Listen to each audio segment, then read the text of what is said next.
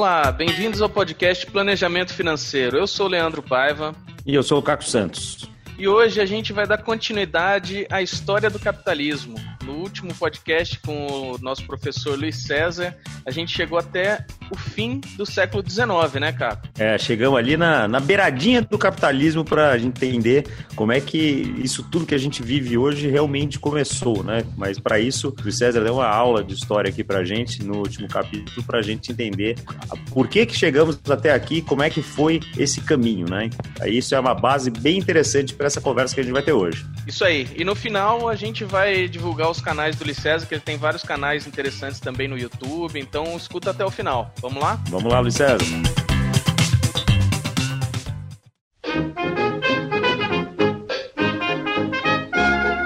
César. O último programa a gente terminou falando na, no século XIX, ali entrando no século XX. No programa de hoje, a ideia é a gente focar no começo do século XX até a crise de 29 ali, né? Você conseguir dar uma, uma relembrada até chegar no século 29 aí em dois minutos para a gente entrar no século XX. O que, que a gente falou no, no, no, outro podcast? Uma evolução do capitalismo. Eu até achei muito legal você e o Caco terem me perguntado se o capitalismo teria tido um, um entre aspas, um fundador, um início preciso, né? De certa maneira, a gente pode falar isso do socialismo científico, que é Karl Marx, né? Então a gente tem ali um. E o capitalismo, no caso, não, né? Ele foi uma evolução, ele foi acontecendo uma evolução, e essa evolução do capitalismo, então, só para relembrar, ela vem da crise do feudalismo, então o capitalismo sucede ao feudalismo, o pré-capitalismo, na baixa Idade Média, bota um ano aí, César, 1200, 1300, 1400, ali quando vai surgir uma nova classe social Joe. Que é a burguesia, que está ligada principalmente à ideia de comércio. Né? O Burgo é uma cidade comercial, então pré-capitalismo. Faz sentido, portanto, que a primeira fase do capitalismo seja chamada de capitalismo comercial. O capitalismo tem seu pré com a burguesia, que é a classe dos comerciantes. Primeira fase, o, o capitalismo comercial, aquilo que a gente chama de mercantilismo, mercantil. Muito fácil para todo mundo lembrar, é lembrar do Brasil colônia. Todo mundo sabe as características do mercantilismo. Todo mundo lembra lembra o Brasil colônia. Maior característica, o controle do Estado na economia. O Estado controla a economia. Tem lá as características, tem que manter uma balança comercial favorável, mas a ideia principal é essa intervenção do Estado para termos protecionismos, né? Então todo mundo conhece a historinha. O Brasil só pode vender para Portugal. Portugal, o Brasil só pode comprar de Portugal. Então a grande característica da primeira fase do capitalismo é o Estado Estado gerenciar a economia. Esse gerenciamento através de uma série de protecionismos, monopólio, colonização. A segunda fase já está ali na época do, daquilo que a gente chama de iluminismo, já é uma época mais avançada, lá para o século XVIII, que é o capitalismo industrial. E junto com a ideia de capitalismo industrial, junto com a ideia de iluminismo, surge também a ideia de liberalismo. Liberalismo político, liberalismo econômico. Então, grande característica do liberalismo econômico, não intervenção do Estado. Então é muito legal a gente ver. Não sei se você se lembra, Leandro, quando a gente estudava literatura no colégio, para fazer vestibular, que era assim: um período falava de razão, aí o outro, a outra escola fala de emoção, aí depois a outra escola fala de razão, a outra fala de emoção. Então o capitalismo também é assim. Ele começa na primeira fase com a intervenção do Estado. Na segunda fase, a ideia é justamente oposta: a não intervenção do Estado. Capitalismo industrial. E aí no século XIX, no século XIX ele vai, vai se consolidar, vai ter suas críticas a esta não intervenção do Estado, por exemplo, mas não apenas, vai surgir o socialismo. É uma característica muito interessante, porque o desenvolvimento da economia na Revolução Industrial, ela gera uma coisa contraditória. Quanto mais riqueza, mais gera pobreza. Isso é meio confuso para as pessoas. Como é que uma coisa acabou gerando a outra? Para entender essa movimentação da história, acabou surgindo uma nova ciência chamada sociologia, para entender o que estava acontecendo acontecendo. Então, no século XIX, basicamente, nós temos duas escolas: o pensamento liberal, que fala dessa não intervenção do Estado, e um pensamento social, que diz que o Estado é responsável por isso. Então, exemplo bem fácil: deve ter leis trabalhistas? Veja, essa discussão ela é mais forte no século XX, porque no XIX poucos países eram industrializados. Então, essas discussões começam nesses países para depois, só mais tarde. Exemplo fácil: A primeira carta do povo exigindo que o Estado faça leis trabalhistas na Inglaterra é 1831. Olha a ideia. Eu não tenho que brigar com o meu patrão, eu tenho que brigar com o Estado. O Estado é que tem que fazer leis que obriguem a, a, a, a indústria a, produzir leis que me defendam no Brasil só em 1931, 100 anos depois, com Getúlio Vargas. E aí no começo do século XX, os Estados Unidos já era a maior potência mundial como é hoje ou não? No início do século XX, essa pergunta é muito legal, Leandro. É, de certa maneira, a gente tem um, um, momento, que é a Primeira Guerra Mundial. Vamos, a gente pode dizer que o século XX, de certa maneira, se abre na Primeira Guerra Mundial. Por quê? Porque a Primeira Guerra Mundial, ela não é uma guerra mundial. A Primeira Guerra Mundial é uma guerra europeia. Ela aconteceu na Europa por problemas europeus envolvendo os países europeus. Ali na Europa estavam as grandes potências. Os Estados Unidos era um país forte, mas ele não era nem de longe a potência que ele é hoje.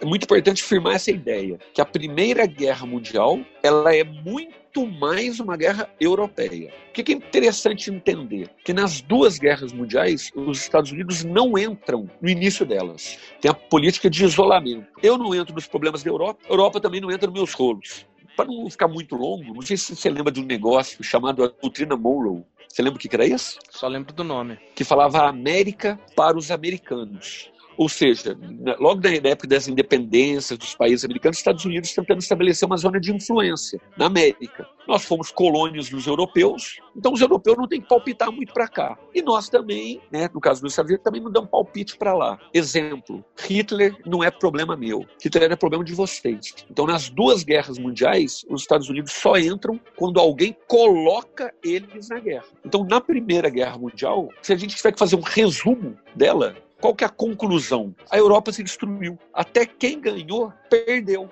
E nesse momento de quem ganhou perdeu, é legal de pensar que não caiu uma bomba nos Estados Unidos. Eles até entraram, porque nav é, navios americanos foram afundados por submarinos alemães, até porque os Estados Unidos, olha bem, já estava ganhando com a guerra, né? Eles estavam lucrando com a guerra, fornecendo para a Tríplice Entente, ali para a Inglaterra, produtos. E a Alemanha falou: olha, como é que eu vou ganhar se os caras estão fornecendo tudo? A Alemanha tentou cortar isso aí. Então, o, o, o interessante é pensar, dizem que os Estados Unidos antes da Primeira Guerra, não era talvez, ou se fosse, estava ali não estava entre as 10 potências do mundo. Talvez estivesse entre as 10 potências do mundo.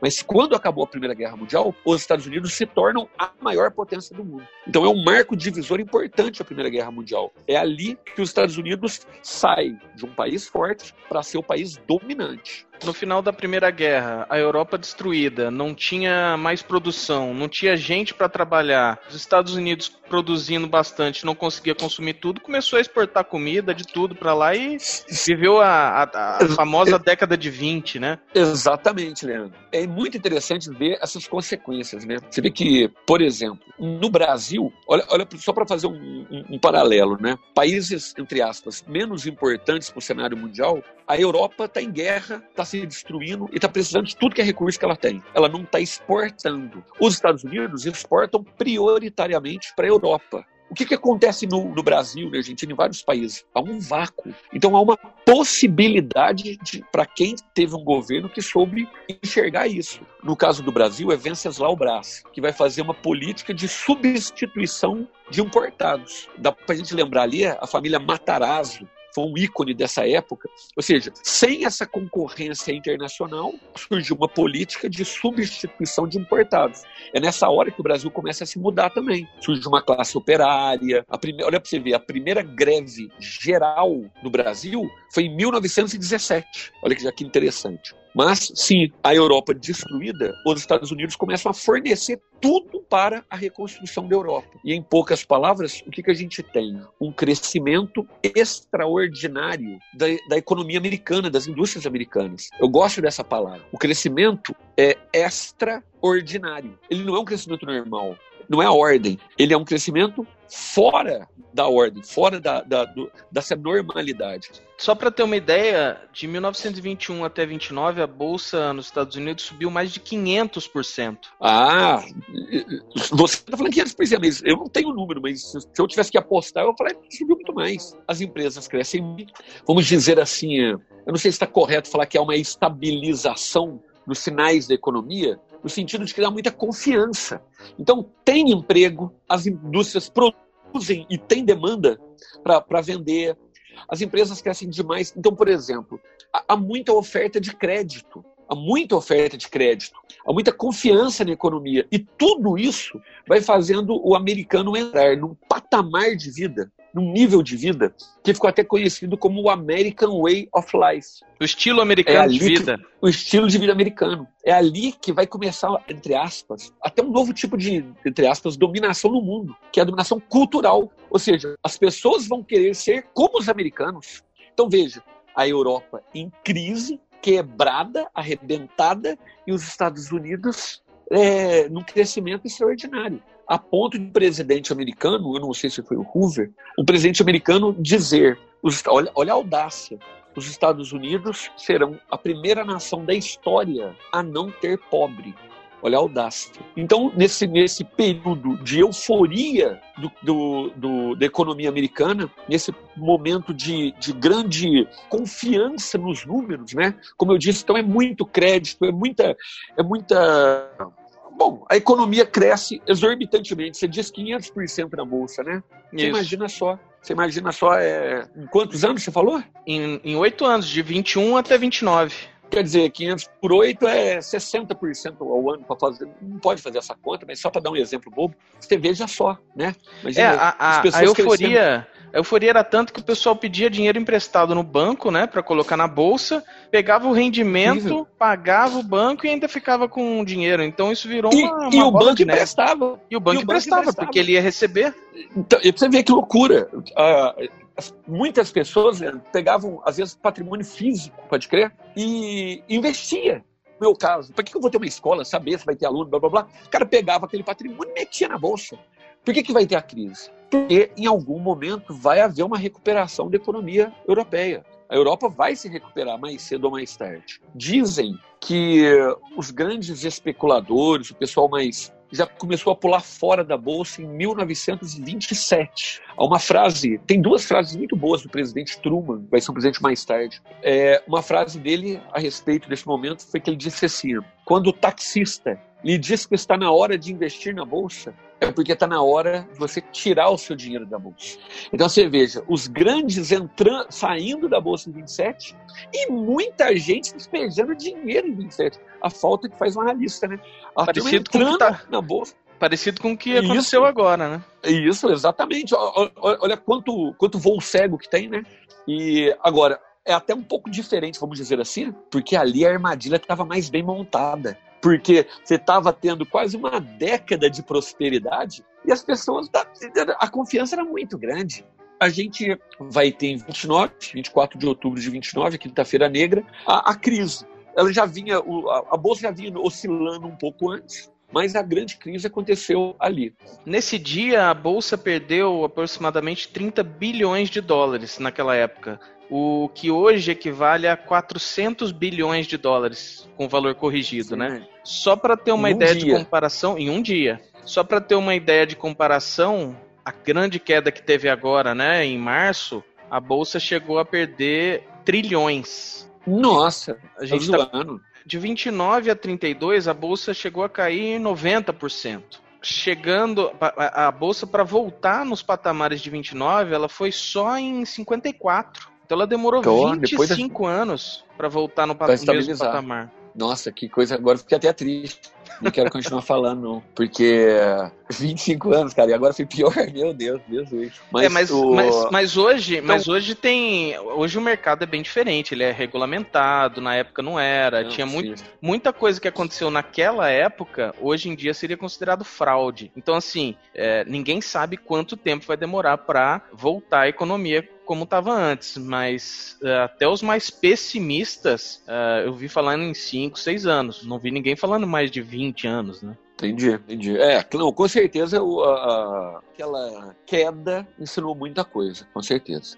Com a queda de 29 agora, é importante que abra-se abre duas, duas leituras, vamos dizer assim. Existe uma leitura né? Como é que foi a recuperação americana, vamos falar agora, né? Ou como é que foi o agravamento da crise? Então a gente tem uma linha mais tradicional, uma leitura mais tradicional dos fatos e dos acontecimentos.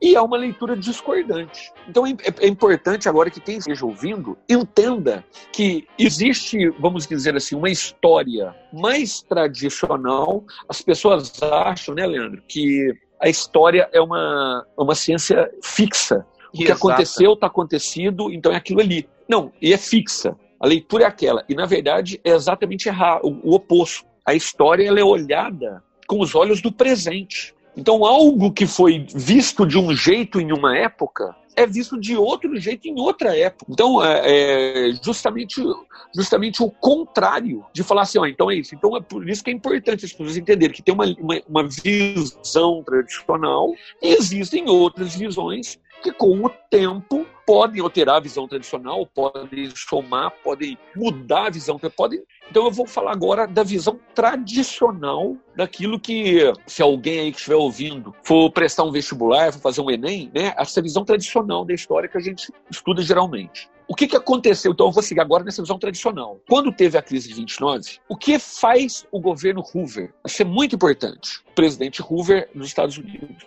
presidente Hoover ele prezava muito pelo, pelo liberalismo, né? Então ele achava muito que o mercado bem. ia se regular sozinho, então ele não fez nada.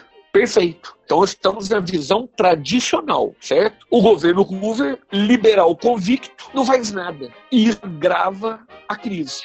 Ou seja, se o Estado não, não se não mobiliza, o mercado vai se autorregulamentar, vai, vai se arrumar isso, na visão tradicional, agrava a crise. Em 33 é eleito um novo presidente, o Roosevelt, que vai dar início a uma política oposta, a um novo acordo, é o New Deal. Esse novo acordo que vem justamente com a ideia da intervenção do Estado na economia. O Estado deve intervir, o Estado deve salvar a economia. A gente pode fazer essa ponte com o que acontece hoje, né, Leandro? Esse aporte de dinheiro, de recursos que o Estado tá, que, né, que a federação está colocando nos estados para tentar. Então, o Estado ele, ele tenta ele tenta salvar, vamos dizer assim, a situação. Basicamente era, era o que o New Deal? Grandes obras públicas, para aquecer a economia, crédito, então, por exemplo, por exemplo, hidrelétrica vai surgir para rodo nos Estados Unidos. Hidrelétrica para todo lado. Essas grandes obras públicas é até muito interessante ver as visões diferentes, né? Não sei se se confirma o que eu vou falar, mas uma vez eu vi, eu gosto muito de carro, eu vi no programa falando das, das, das rodovias americanas, que elas eram feitas, eu sou meio ruim, então talvez eu fale alguma coisa meio de errado aqui, mas que elas eram feitas com muito concreto, não sei se é concreto, com asfalto, ela era feita para durar. Ou seja, já que nós vamos fazer, fizeram uma coisa de, de extrema qualidade, ao contrário aqui do nosso, que toda hora está ali remendando, né? Mas essa intervenção do Estado na economia com grandes obras públicas, com uma tentativa de dar financiamento para as empresas, para as indústrias, né? dar esse suporte para as indústrias, gerar crédito para a empresa, para a indústria, gerar crédito para as pessoas também poderem rapidamente né, né, salvar a sua vida, né? e vai ser o embrião daquilo que vai se chamar de welfare state, estado de bem-estar social, ou seja, uma certa parcela da vida o Estado tem que garantir. Nessa época surgiu o seguro-desemprego, né? Que não existia em 29. Exato. Só para comparar, em, em, 29, né, na, da, até 32, o desemprego nos Estados Unidos chegou a 25%. Hoje, 25%. Estados, hoje ele está em torno de 15%. Ele, só que hoje a população dos Estados Unidos é muito maior, então hoje a gente está com 36 milhões de desempregados nos Estados Unidos. Ainda não terminou o desemprego, né? Ele está diminuindo a quantidade por semana, mas hoje, no dia da gravação, está em 36 milhões. Uh, nunca chegou nesse patamar desde a crise de 29, nunca.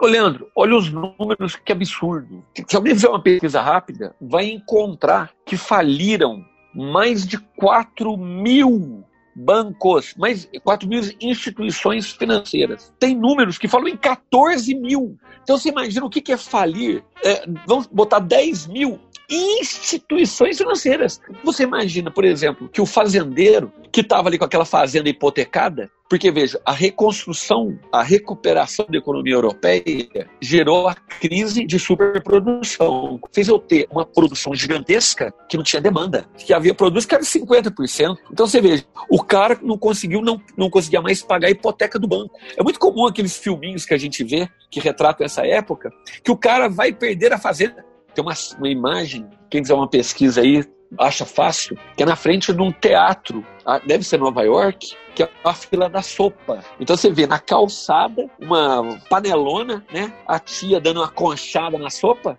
para botar no pratinho. E a fila, você olha, os caras de terno, mulher de salto alto, pessoal com casaco, numa fila à tarde para pegar um prato de sopa. Eu não estou falando, com todo respeito, de um, pobre, de um miserável que está na fila da sopa. Eu estou falando de uma pessoa que há pouco tempo atrás estava com saco de pele. A pessoa estava de terno. E é interessante ver que nasce essa ideia do bem-estar social, como você mesmo disse, o seguro-desemprego a crise se alastrou para o mundo, ampliando esse cenário. Os Estados Unidos, é, vão, não sei se a palavra é, ele vai repatriar muito empréstimo que tinha feito, ele vai cobrar esses empréstimos. E os Estados Unidos era um grande consumidor do mundo. Por exemplo, 70% do café brasileiro era vendido só para os Estados Unidos. Como é que a crise chega no Brasil? Pô, 70% do principal produto econômico é exportado só para os Estados Unidos. Acabou. Dizem que o único país que não entrou na crise foi a União Soviética justamente porque por ela ter uma economia planificada, ela não estava numa economia de mercado, né?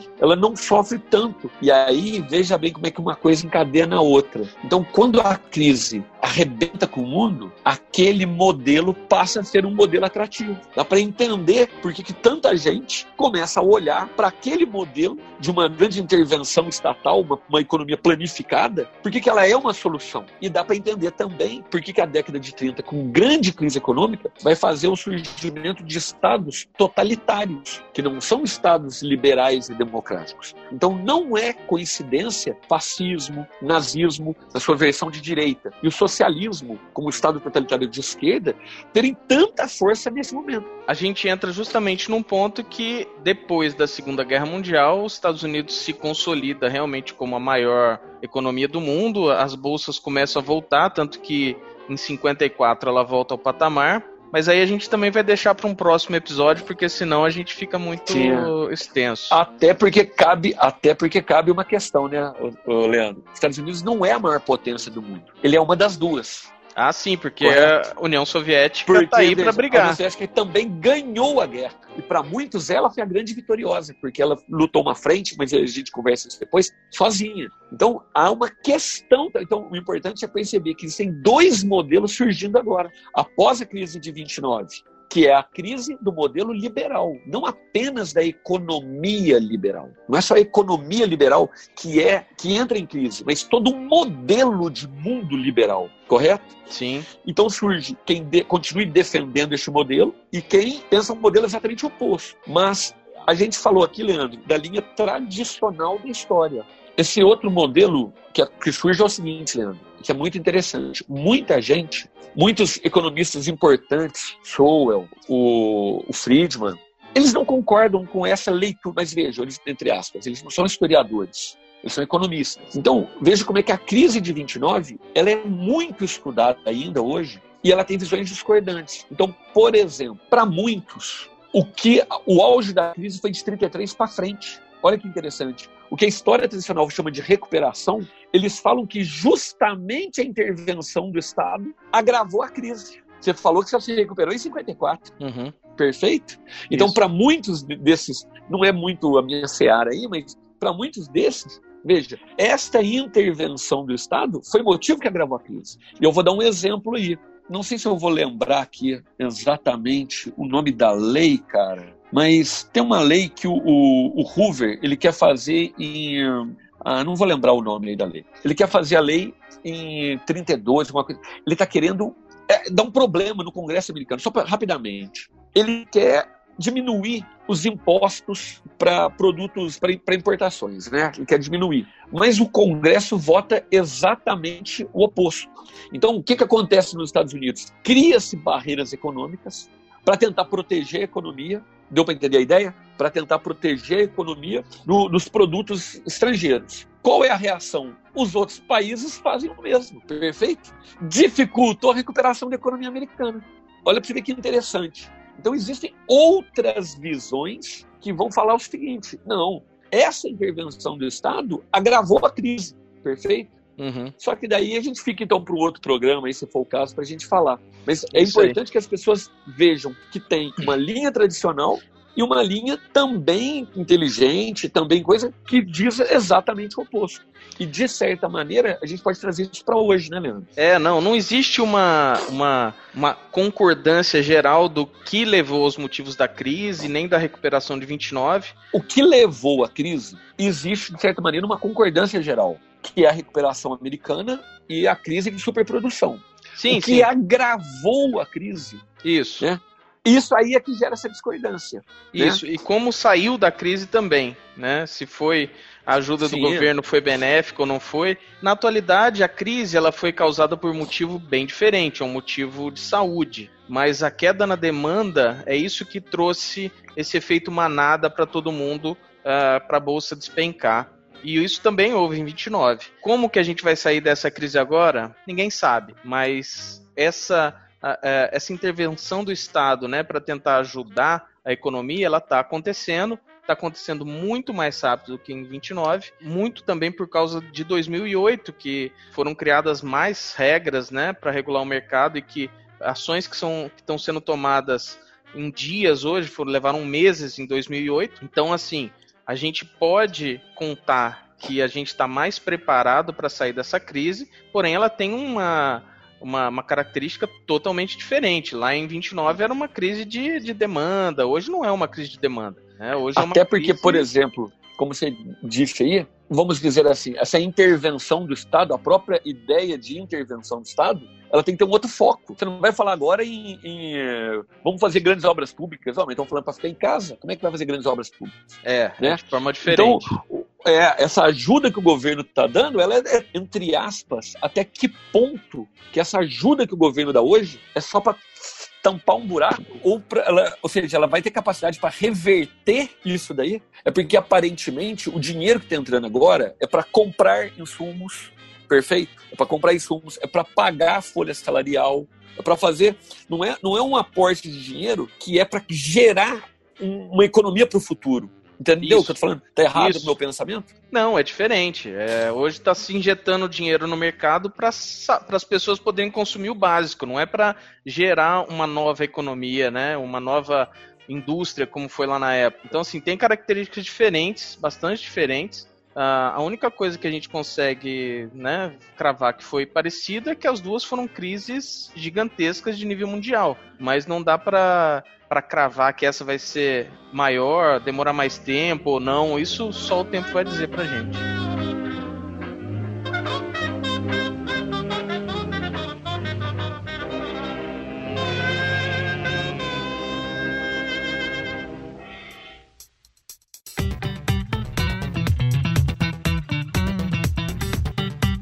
Bom, ouvinte, você deve ter adorado essa aula aqui, que nem a gente adorou, né, Leandro? Mais uma aula aqui do professor Luiz César sobre capitalismo, sobre como a coisa toda vai acontecendo. Cara, crise de 29, quantas lições a gente tem para aprender, para entender como sair dessa nova crise, né, que a gente tá vivendo agora. É, e você vê que não é exclusividade de agora. A humanidade já passou por muita coisa parecida ou também terrível, igual a gente tá passando agora, e ela sempre deu alguma uma volta por cima. Com certeza isso vai acontecer de novo. Como? Vai, vai acontecer de novo. A gente não sabe. Vai ser, é, vai ser outro vírus, vai ser outra coisa, mas sempre vai acontecer. Então, o importante, como a gente estava discutindo aqui, é cada vez que acontece uma coisa dessa, a gente aprender com os erros e entender como fazer melhor da próxima vez. Bom, espero que vocês tenham gostado, espero que você tenha curtido. Então, não esquece aqui de assinar o nosso canal, de contar para os seus amigos, que isso é muito importante para a gente, e continuar assistindo aqui o podcast Planejamento Financeiro, que esse podcast é feito para você. Obrigado e até o próximo episódio. Grande abraço.